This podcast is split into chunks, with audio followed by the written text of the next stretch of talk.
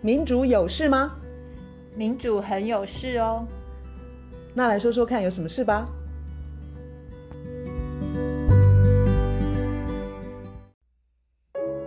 我们昨天十一月十八号在台北参加了一场声援巴勒斯坦的游行。我们今天继续要谈以色列、巴勒斯坦。正在发生的事情。那因为昨天那场游行，我们两个人都参加，而且我觉得，我现在讲说最冲击最大，嗯，就感觉感受最深的，就游行开始的时候，主办单位他们有小张的那个，就是要喊什么口号，小张的纸，我就懒得拿，因为我想说，反正喊口号就跟着喊就好，我就没有拿那张纸。然后就要要游游行要开始的时候，我我在前面拿布条，然后身边都是小朋友，来了很多小朋友，然后他们开始喊口号，他们喊一些什么停止种族呃停止屠杀什么这些，然后突然有一句是让孩子长大，然后我觉得好像突然有点嗯、有点被。袭击的感觉，就就突然喊了这句，其实就是很催泪啦。你就直接说，我想就是很催泪啦，很催泪。然后周围都是孩子，然后我就在想说，其实这次发生在加萨的战争，呃，种族清洗，因为有很多小孩子受难，然后死亡数字非常的惊人。对，我有个数字，过去六周以来，在加萨遇害的小孩子的人数已经五千人了，然后还有一些。因为被压在那个倒下来的房子啊，呃，瓦砾下面，所以还没有正式被计算。根据联合国的数字哦，已经比全世界去年发生战乱地区加总起来的小孩子的死亡的数目两千九百八十五人，你看超出很多了，搞不好两倍了都。最主要就是说，这些无辜的孩子根本来不及长大，然后这个画面传送到全世界。其实以色列现在在巴勒斯坦的密集的轰炸，已经引来很多的谴责。然后跟压力，对啊，我觉得很可恶的是，当我们喊“让孩子长大”这句口号的时候，因为我们是对着 AI 提提喊，我觉得你隐隐可以觉得说，美国对你这个说法好像恕难苟同诶，就是我们要求让孩子长大，美国好像是在说 “no no no”，因为他们就在继续提供武器，然后继续支持以色列，然后当联合国要呃要表决的时候，嗯、他们还弃权。你最近有没有听到？有一个新的英文的缩写叫做 WCNSF，它是 Wounded Child No Surviving Family，就是现在加上那边很多小孩子是.很多是重伤，然后全整个家没有没有任何其他人活下来。我看你看一段影片，是一个小女孩，她的左腿也没了，而且是从大腿哦那边，左腿也没了，右腿也没了，然后她她爸跟妈都没了，一个很小的小女孩。这样的小孩，这样的孤儿，真的不知道要怎么办。我的确有看到是医院的那叫什么，就是太平间哦，停尸间。对，对他们说，那个送过来的小孩子很多就是身体就是支离破碎，然后医院呃收治的很多小孩子其实是单独过来的，所以不知道他们的姓名，他们是哪一家的孩子。而且，其实就算是停尸间，也没有办法冷冻尸体。他们的尸体就是直直接在外面就在分解。所以，像那个前几天不是炸那个西法医院，西法医院的医护人员，他们没有没有东西可以拿来救人，就他们是在做挖坟墓的事情。他们就是挖那种算是万人冢那一类，就挖一个大坑，然后赶快把尸体埋进去，因为太太多卫生的问题。我我们现在好像讲话越讲越无力，好像不应该这样子。其实讲到看到这样的事实，其实是心情是悲愤，所以除了悲伤，其实是有愤怒。我注意到那个以色列 IDF 是他的军队的的简称嘛，嗯，他十一月十号哦，他们自己的新闻稿就宣布说，他攻击的目标在加萨已经有超过一万五千个攻击的目标。这个非常可怕，就是说他他这样子回击，十月七号他自己发生在他自己国土上面受侵袭，就是他有一千多国民丧命，当然我们也为他感到非常的难过。然后他从十月七号开始以来，到现在是六周嘛，嗯，他对于加萨的密集的轰炸，还有就是后后来地面部队也进去，嗯，这么强强大的这个攻击的力道，已经是二十一世纪以来最密集的攻击行动之一。我我我觉得这个这个不不符比例原则的的打杀，其实没有人理解，明显的战争罪。因为是啊，是的，是的，我有注意到，就是联合国人权事务高级专员公署，哇，反正反正就是联合国其实也是看不下去。他十一月八号就是这个月，他有他提到具体的事例哦，嗯、就是以色列集体惩罚巴勒斯坦平民，嗯，以及非法强迫平民撤离的这些行为，其实都相当于战争罪。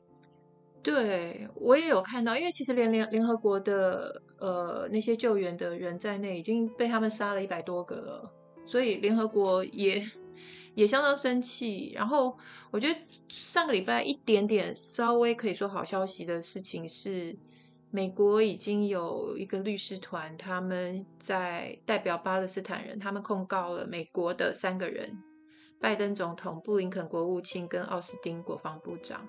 他们这三个人被告上法院，因为这些律师团他们用的呃用的理由是，他说美国有权利阻止，但是却不阻止种族种族灭绝、种族屠杀。其实美国也有义务，根据日内瓦公约，根据国际法，美国也有义务去阻止这样子的种族屠杀。结果美国非但不去阻止，反而提供武器、提供金钱。其实这等于是教唆杀人，我觉得这这对不对？我们在一般的情况，这个就是呃教唆杀人。然后联合国要表决要停火，美国还起先是会去投反对票，然后现在是弃权票。然后我已经不止一次看到国际法或是人权法的专家说，这一次的这种种族灭绝跟以前的情况不太一样，是以前你要去证明。有的时候还要去想说，那个去去杀了别人的人，他的意图到底是因为他很害怕在保护自己，还是怎么样？你要去决定那个意图，然后有时候国际法庭会有一点点困难，要去证明那个东西。这一次完全不是，就是这一次，包括你刚刚讲的事情，以色列他们多次官方自己说出来的话，包括你刚刚说来说说了他轰炸一一万多个目标等等等，以色列自己嘴巴说出来的话，他们的官员、他们的总理说出来的话。就很清楚了，他们的意图就是种种族灭绝，所以这个帮这些律师省了都很多事，就他们的意图太清楚了，这次没有没有证明太困难的这个这个这个这个事情，嗯，非常清楚，就是国际的谴责，然后我们发声，就是对这件事情发表意见，这件事情让我们看到其实是可以发挥作用的，所以当。我昨天去参加游行的时候，我本来预期没有很多人。嗯，首先很冷，然后再来就是说没有很多的，没有看到很多的宣传。嗯，那我是因为透过你参加了团体，然后我注意到说他们曾经举办过讲巴勒斯坦的座谈会嘛。嗯，然后我就觉得说我我因为我我非常希望可以表达我声援巴勒斯坦的的这个心意，所以我去我然后我意料之外的看到就是就是那个人数。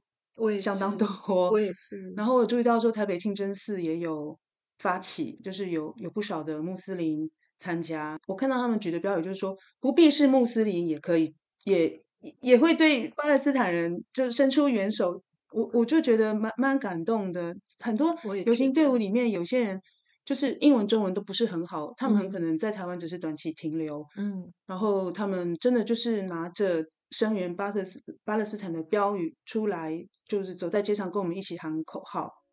对啊，我觉得现在的情况真的是惨到，而且让人悲愤，就气愤的程度是上个礼拜以色列他们在加萨的南南边的呃城镇，稍微讲一下为什么北边南边的意义。对，对他们一开始是在炸加萨北部，而且他们事前告诉加萨北部的人说：“你们快逃，你们快逃，你们快点往南边逃。”好，然后他开始猛烈的轰炸北北边加萨北边，然后上个礼拜以色列又跑到南边去发传单，就空投，然后传单叫南边的人也赶快逃。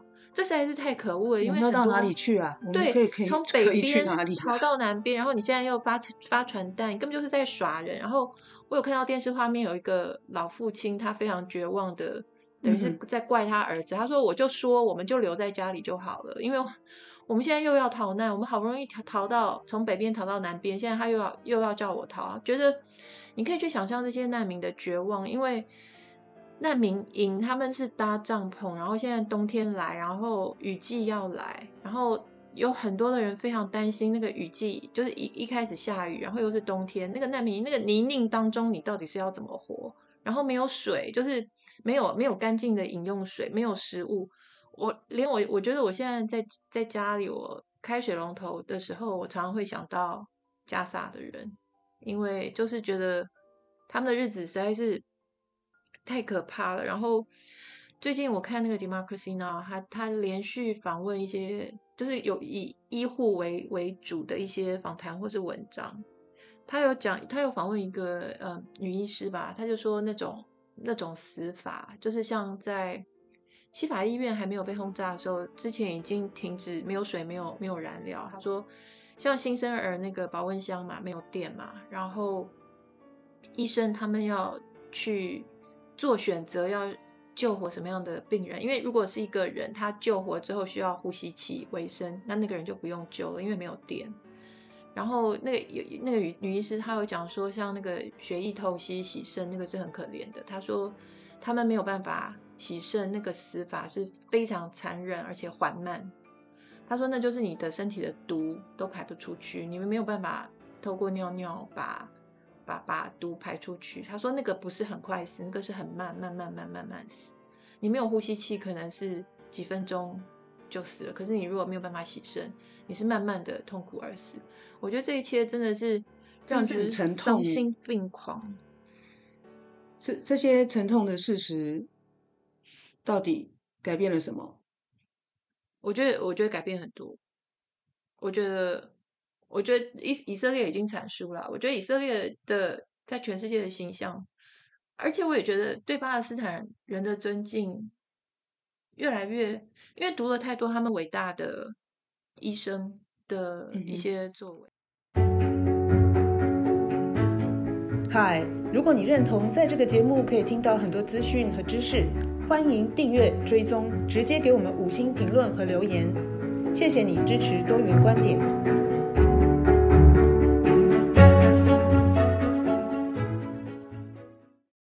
包括前前前一阵子被被炸死的一个医生，他先前是上了那个 Democracy Now 的节目，他就是他炸死前还接受了 Democracy Now 的访问，结果他接受访问没多久之后，他就他就被炸死。可是他最后一次访问，他讲的话，他就是很沉沉痛的在呼吁大家说，拿出行动来救救巴勒斯坦。嗯、然后他自己是医生哦，他自己不肯。逃离也不肯带家人逃离巴勒斯坦。就他后来，他现在他被炸之后，他的太太还有他两个年幼的孩子还活着。他这个这个医生最后一次上节目，他讲的话是，他他告诉那个主持人 Amy Goodman，他说我我读医学院，我又读了研究所，一共花了我十四年，我生命十四年的时间，我花十四年的时间不是为了我自己的生命。他说我现在不可能为了我自己的生命，然后摆着我的。病人，然后我逃走。我逃走的话，谁来治治疗我的病人？所以他是一个非常勇敢的医生。结果他就决定留下来。留下来之后，他付出了生命的代价。当他们在决定留下来的时候，他们大概可以预料到，很可能接下去就是他们就是会断送自己宝贵的性命。诶，没错。然后还有一篇是一个加州的医生，呃，叫做 Yusuf Helfa，他。他是一个以色列裔，呃，不是，他是一个巴勒斯坦裔。然后他跟巴勒斯坦有密切的联系，他也常去那边行医。嗯、然后他说他，他他这一阵子就是会疯狂的问巴勒斯坦的医生朋友是不是还安好那样子，就疯狂的想要知道有他们的消息。然后他前一阵子联联络上一个他的朋友，他那个朋友说，那个朋友跟他的太太有一个对话，那个对话的内容是我们现在要做一个决定。我们是不是把我们的孩子分散，然后我跟你分散，我们要待在不同的地方，嗯哼，增加我们可家里可以有人存活的几率。这个你知道，这个这个这个加州这个医生他说他挂掉电话的时候手一直在发抖，因为他也是医生，他也是父亲，然后他就想象他要跟他太太坐下来决定说，我们是不是把家家人打散，然后说不定有人会没有被炸死。这个其实是很不合人道的。我也读到类似的文章，就是说在加萨先前曾经发生过类似战争，就是有很多炮弹密集的轰炸嘛。嗯，那个时候很多家庭是把孩子们放在不同的房间，以防就是说，如果房子的任何一角遭到轰炸，嗯、那么他们做最坏的打算，就是说至少可能还有孩子是安全的。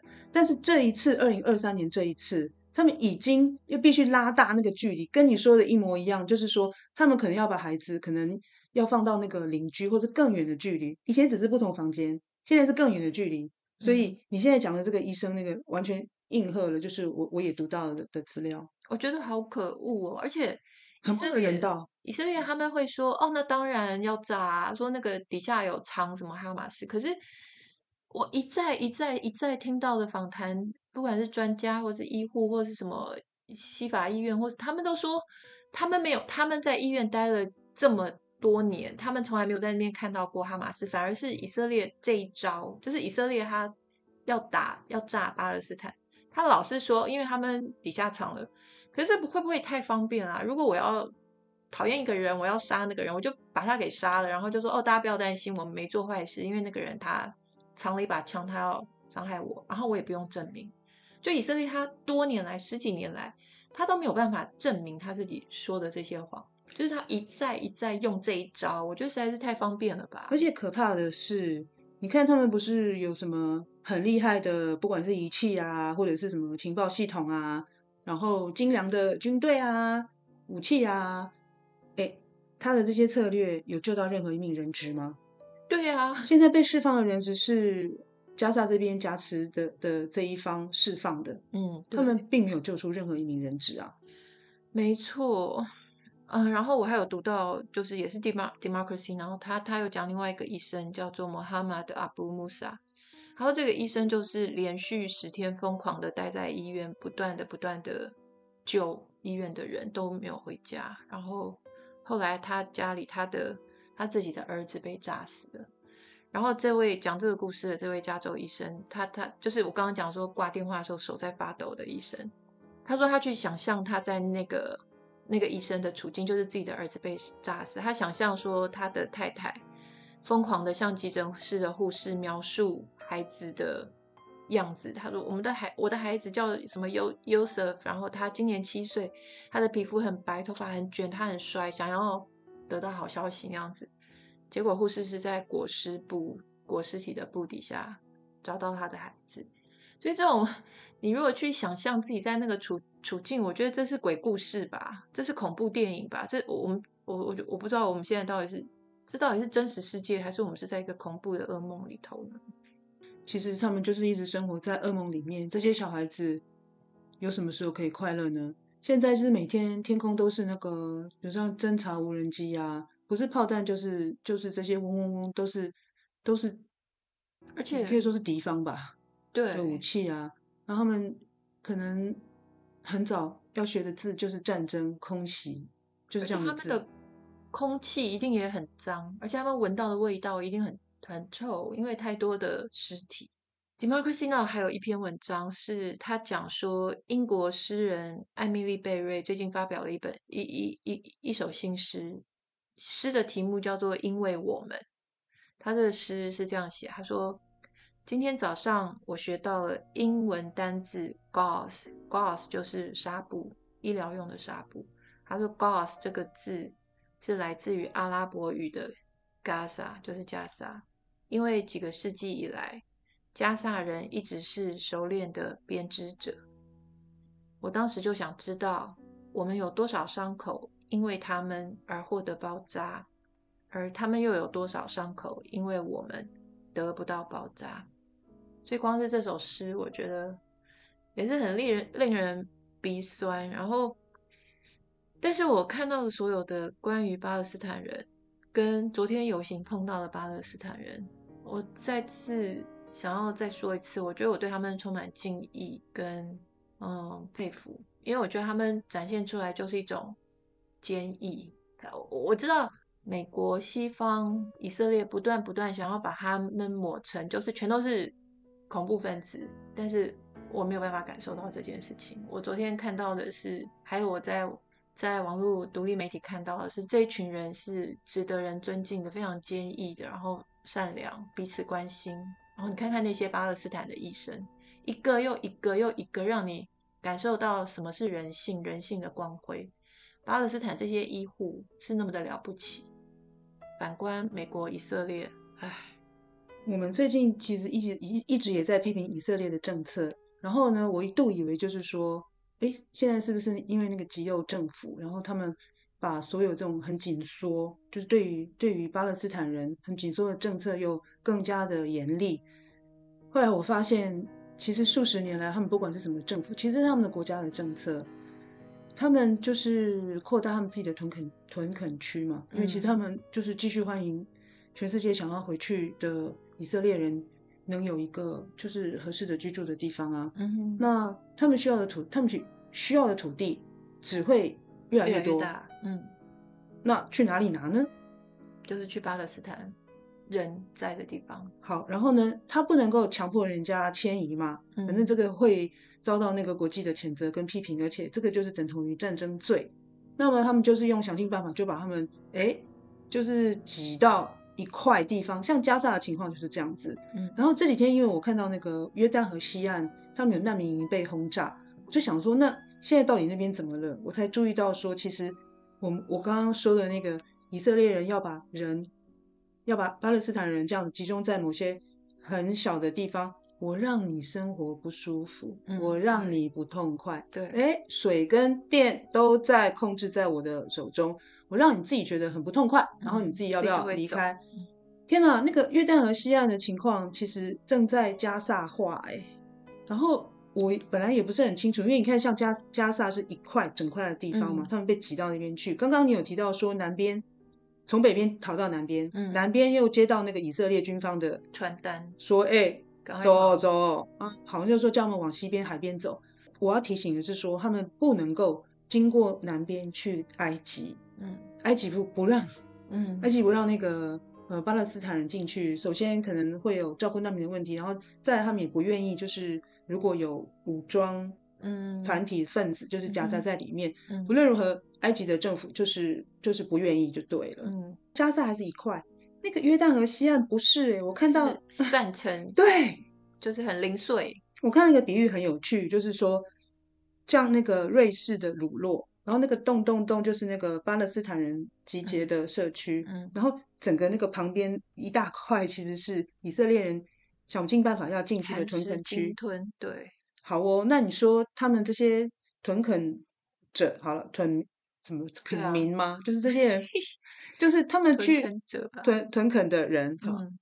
哎、嗯欸，他们有的是有武器，他们是武装，就是武器武器至于是有是不是来自军方，那是另外一回事。可是他是整个整个那个以色列的法律系统其实是支持这样的事情。对，他们就直接可以欺负，然后用武器在巴勒斯坦人身上都没有什么后果。我是觉得非常非常可怕，因为他可以不发给你建造，嗯。然后刚刚提到的像水跟电嘛，因为这些零零碎的小地方，主要还是要由以色列供应，嗯，他就不让你痛快啊。对啊，这哎，真是我觉得以色列真的是把自己变成一个什么样的国家啊？我觉得真是悲哀。当然，这真的是个很蛮苦难的经验，借由这样这次的机会，多知道巴勒斯坦人的处境。对，我嗯，是其实是可以对他们是可以有帮助的。哎，我昨天在游行队伍遇到的一个女孩子，她跟我说，因为因为这次的事情，她对于巴勒斯坦有很多的同情，而且她不赞成我们的政府就是随便选边站去挺挺以色列。对，他说他第一次写信给总统府，哇，表达他的看法，然后我就觉得非常有意思，就是我们台湾人其实要表达自己的意见，其实还有很多方式啊。对，我觉得真真的是以色列这一点，他这一次真的是输很大。因为我想，你碰到那个女孩子，那个那个心情、那个感觉的人，一定不止他。台湾一定有很多人，这一次真的是借借由这一次机会，看清楚了以色列、美国这个世界。然后巴勒斯坦人就是被掐着脖子，已经这么久的时间。那接下去到底有没有可能两边谈一个什么解决的办法？我觉得如果不赶快开始的话，我们都会觉得希望真的越来越微弱，这个对大家都很不好。没错，而且我觉得事实上对以色列也不好。我觉得以色列现在是在一个通往地狱的道路，因为他们把自己变成这个样子。事实上，我有读到一个 Chris Hedges，我们常引用的一个资深独立媒体人，他的观点是，大家都知道以色列他现在切断那个加沙对外的通讯，他一方面大家都知道说他做这个是叫 cover up，叫不想让大家知道他在加沙的那个人道惨无人道的情况有多严重，可是。Chris Hedges 他有一个观点说，他切断通讯的另外一个理由，我觉得这个很很棒的观点，就是他说，事实上以色列的自己的死伤蛮惨重的，他不想让外界知道。这个让我想到说，俄乌战争一开始，就俄乌跟战争一开始，媒体其实他们的那个管控也很严，然后媒体让你看到都是乌克兰在赢，乌克兰在赢，乌克兰好强，然后俄罗斯好烂啊，什么破铜烂铁。可是到最后。这是被控制的资讯，对不对？对对对，到到现在你再也没有办法去继续这样子谎言继续说下去，因为乌克兰已经很明显的在劣势了。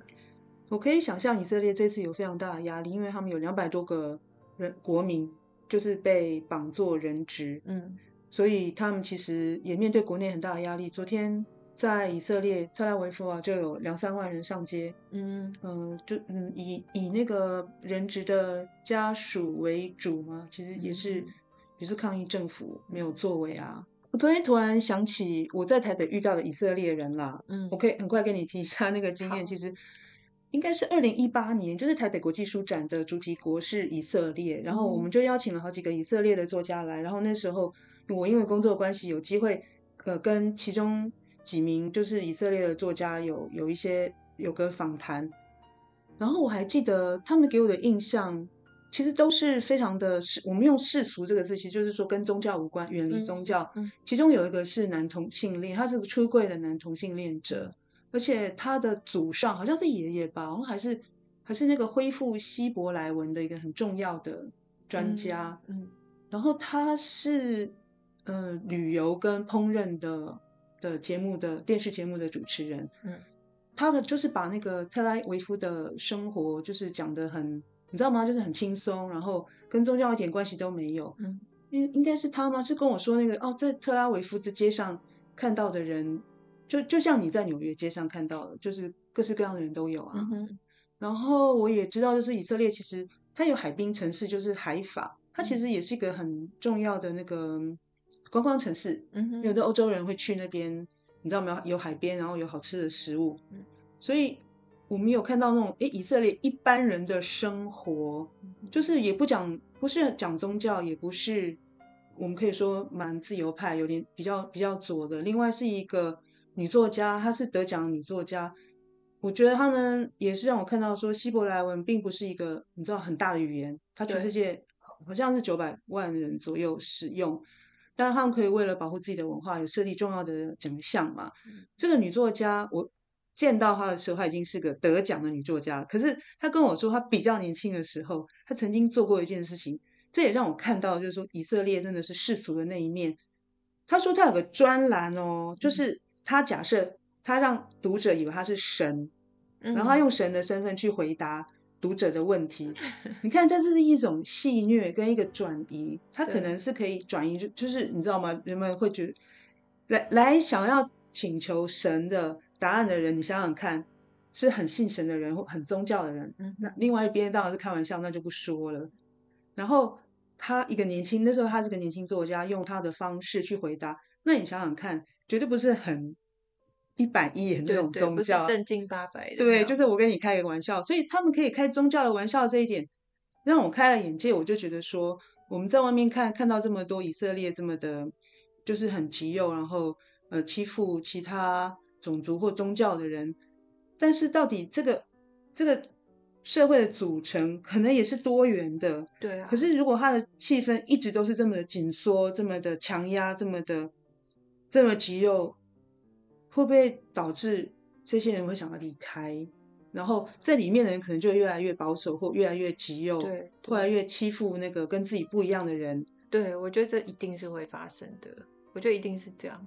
通常就是这些比较极端的，他会用比较极端的方法，然后整个社会会有一种压力，然后就顺着他们吧。我觉得各每个社会都有这样的倾向，是比较令人担心的，就是这样子啊。对，就是如果以色列变得越来越极端，那么以色列跟巴勒斯坦要共同和平生活在这块土地上的机会，到底是越来越小吗？那个门是要关上了吗？怎么办呢？我我们先不要去急着想解方好了。我觉得停火是眼前当务之急。说的非常的好。然后就是让我们多对这块土地有更多的关心。嗯，我想只要我我们我们先知道事实，嗯哼，然后当我们发表意见的时候，我们就不会随便只是跟着美国走。对，主流媒体太可怕。台湾接下来还会有几场类似的游行。呃，我们没有特别去记下来，但是大家可以上网找，因为有不同的团体都陆陆续续要继续发起声援巴勒斯坦的游行，所以大家就上网去找找看，然后也可以一起尽一份力量，让这个声音传传出去。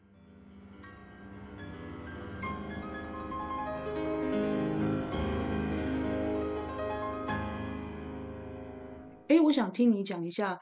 你好像在一次座谈会上有认识一个人，然后他们的组织是固定会去以色列代表处。哦，这个是若雪家书。那个大家如果打若雪家书，若就是如果那个若，雪就是下雪的雪。若雪家书这个组织已经很久了，在十十十几年吧。所以他们他们依旧，他们其实，在我们。在大家还没有开始游行之前，他们就已经固定去美国在台协会前面，就是站在那边。哎，你说以色列代表处还是美国在台协会，还是两者？呃，我记得是美国在台协会，Okay. 我不是很确定。但是去这个若雪家书的网站，就是可以找到这方面的资讯。然后他们是对巴勒斯坦、以色列这方面的这一类的事情。非常非常深入，而且是从很早以前就开始有很深入的了解，然后也有行动。大家可以多去声援，多去支援。好，那我们就为这块土地祈福喽。对，为巴勒斯坦祈福，巴勒斯坦的小朋友加油，巴勒斯坦人加油。好，今天先这样子，拜拜，拜拜。